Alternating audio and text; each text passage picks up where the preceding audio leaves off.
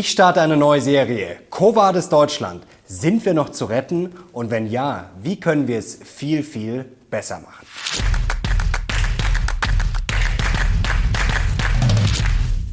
Servus Leute und herzlich willkommen in einem brandneuen Video auf meinem Kanal. Und heute ist es ein Auftakt zu einer neuen Serie und die heißt Covades Deutschland. Wohin des Weges Deutschland sind wir noch zu retten? Und die Intention könnt ihr euch vorstellen, die ist ganz klar. Wir haben momentan natürlich große Probleme.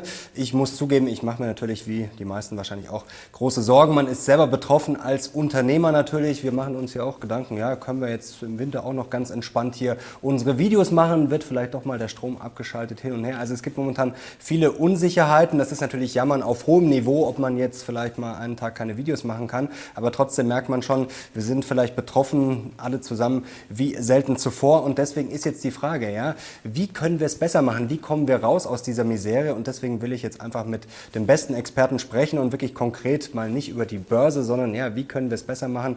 Wie können wir Wirtschaft und unser Land nach vorne bringen? Und da will ich vielleicht auch mal so ein bisschen über den Tellerrand hinausblicken. Natürlich will ich auch mit den bekannten Experten sprechen, mit Ökonomen natürlich, mit Wissenschaftlern, aber vielleicht auch mal mit Philosophen, mit Unternehmern natürlich, mit Leuten, die auch persönlich betroffen sind. Ich habe da schon einige interessante Termine ausgemacht. Ich würde schon mal unbedingt den Kanal abonnieren, denn morgen kommt schon das erste Interview. Ich habe mir auch vorgenommen, die Interviews vielleicht mal ein bisschen kürzer zu machen. Also man braucht ja nicht immer eine Stunde unbedingt.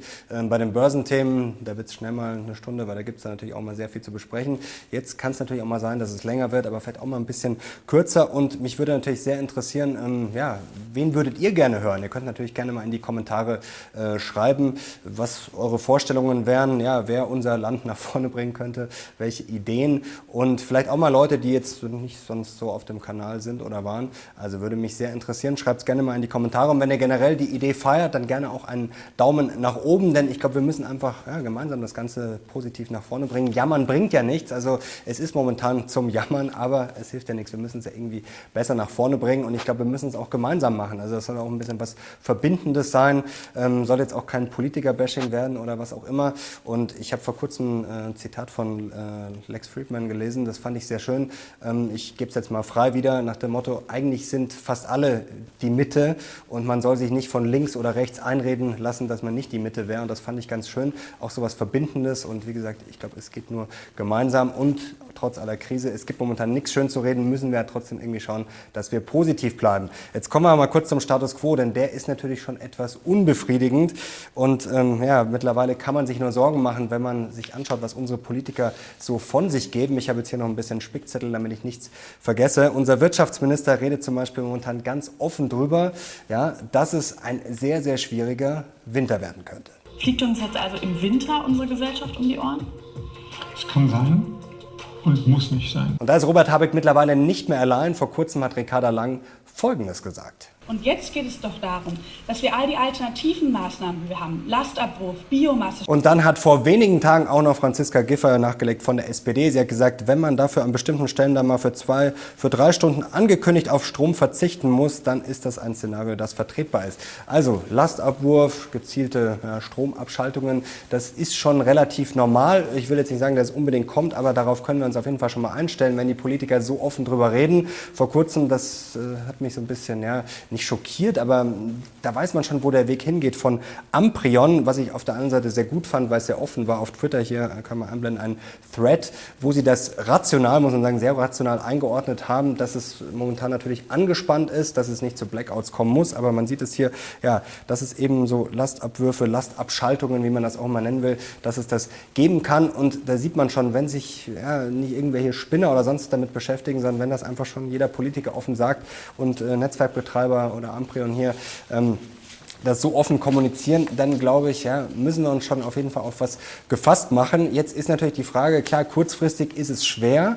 Ja, trotzdem muss man natürlich überlegen, wie kann man das Ganze noch äh, verbessern. Da sitzen wir natürlich auch alle in einem Boot mit Einsparungen und Co., auch wenn es natürlich nicht schön ist, sich von den Politikern was vorschreiben zu lassen. Trotzdem muss man sich natürlich immer fragen, was trägt man als Einzelner dann für eine Verantwortung mit und wie kommen wir vor allem nie wieder in diese Lage, ja, dass wir sagen müssen, okay, von kalt duschen bis äh, überlege ich mir jetzt, ob ich das Licht hier ausmache. Also Das, glaube ich, sollte auch schon der Sinn der Sache sein, dass wir einfach aus dieser Krise dann besser äh, hervorkommen, als wir jetzt hier momentan dastehen. Thema Inflation, Status quo. Es gibt ja noch andere Probleme. Es ist natürlich äh, gefühlt alles Energie, was natürlich auch wieder auf die Inflation ausstrahlt. Produzentenpreise zuletzt 46 Prozent plus, das habt ihr sicherlich alle mitbekommen. Also da muss man sich schon auch Sorgen machen, dass das weiter durchschlägt. Hier können wir es kurz anblenden. Ähm, Weihnachtsgeschäft sollte man sich ja eigentlich drauf freuen.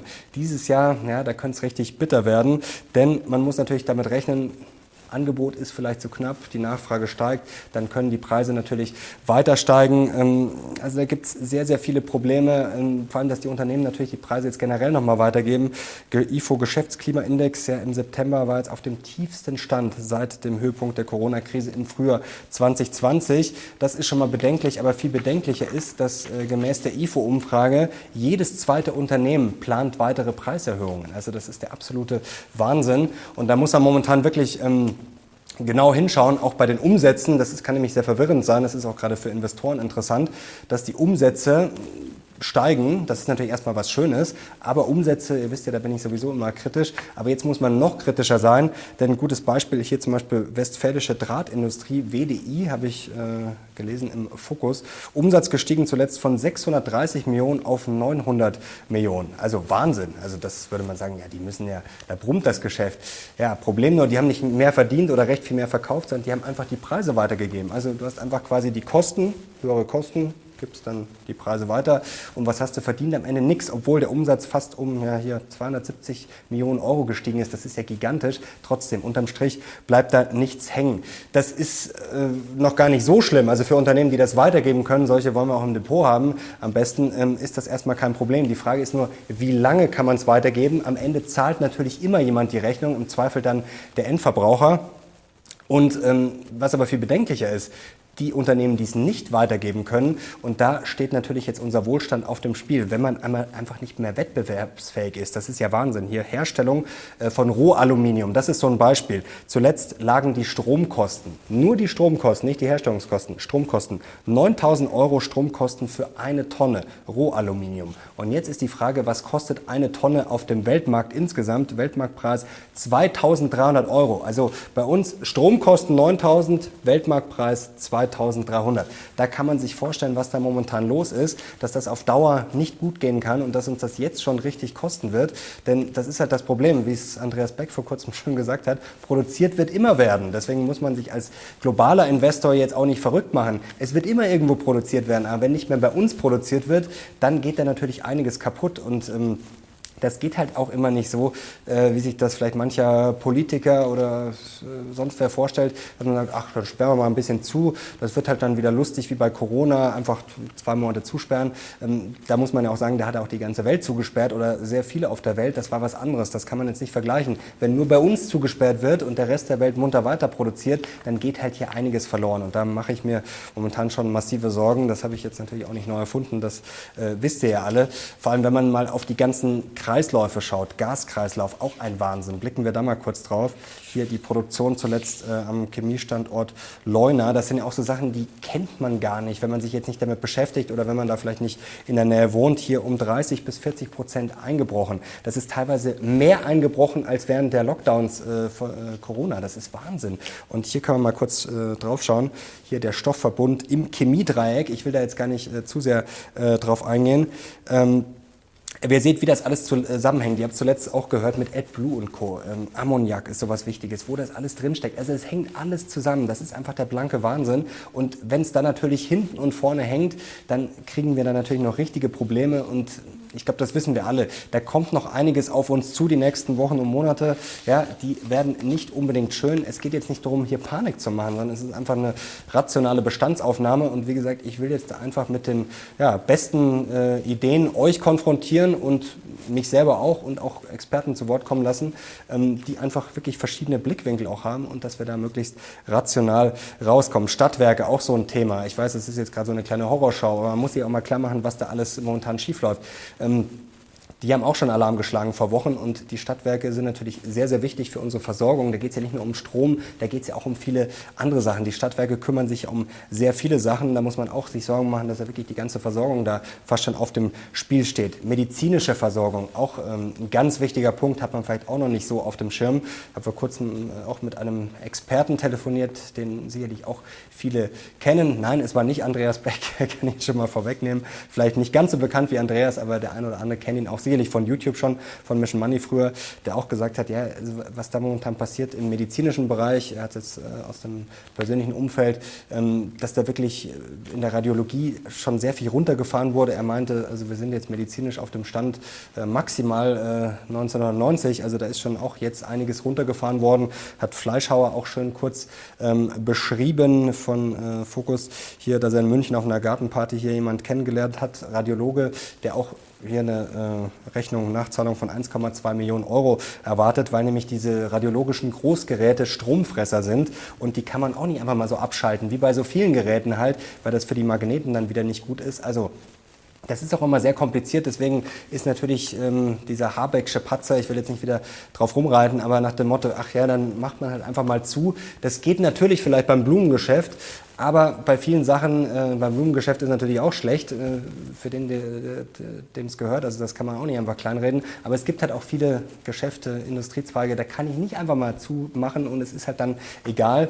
Und wir können jetzt viele Sachen auch nicht mit Geld zuschütten. Das ist auch so ein ähm, Problem. Also natürlich Strom, äh, ja, den kann ich jetzt nicht einfach kaufen, da kann ich nicht einfach Geld drucken, ähm, was natürlich während Corona noch ein bisschen einfacher war. Das ist auch so ein Problem.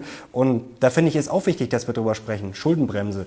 Ähm, ähm, auf der einen Seite ist es natürlich vernünftig, keine neuen Schulden zu machen. Auf der anderen Seite ist natürlich die Frage, müssen wir uns jetzt kaputt sparen? Also ich glaube, wir brauchen einfach einen sehr offenen Diskurs und da will ich einfach auch beitragen mit dieser Serie. Papier, nächster Punkt, wird auch immer teurer. Ähm, da habe ich jetzt auch schon viele ähm, Geschichten hintenrum gehört, ja, dass Magazine einfach schon überlegen, spätestens nächstes Jahr, sollen wir überhaupt noch drucken? Das, das ist viel zu teuer.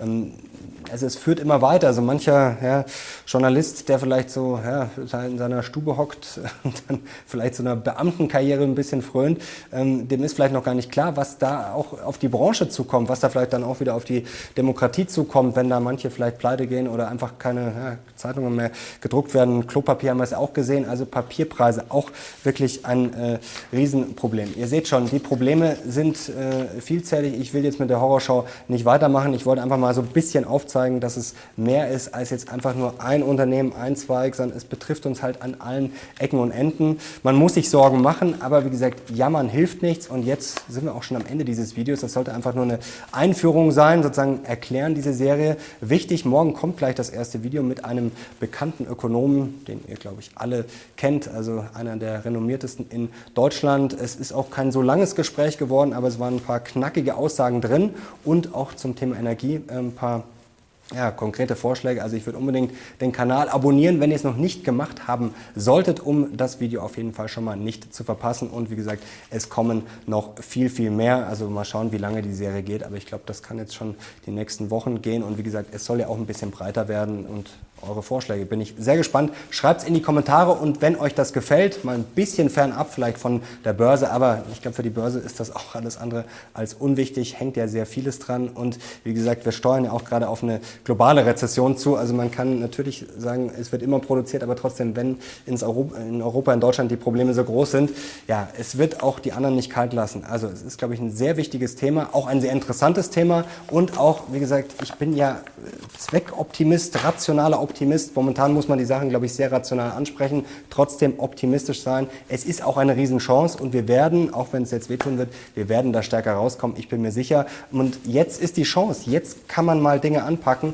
Jetzt, glaube ich, ist auch die Politik in der Pflicht und jetzt ist auch mal die Chance, wirklich Dinge anzustoßen, die uns dann in 5, 10, 20 Jahren vielleicht richtig weit nach vorne bringen. Also, wenn ihr das feiert, dann gerne Daumen nach oben. Ich bin gespannt auf euer Feedback und wie euch die Serie, wie euch die Interviews gefallen.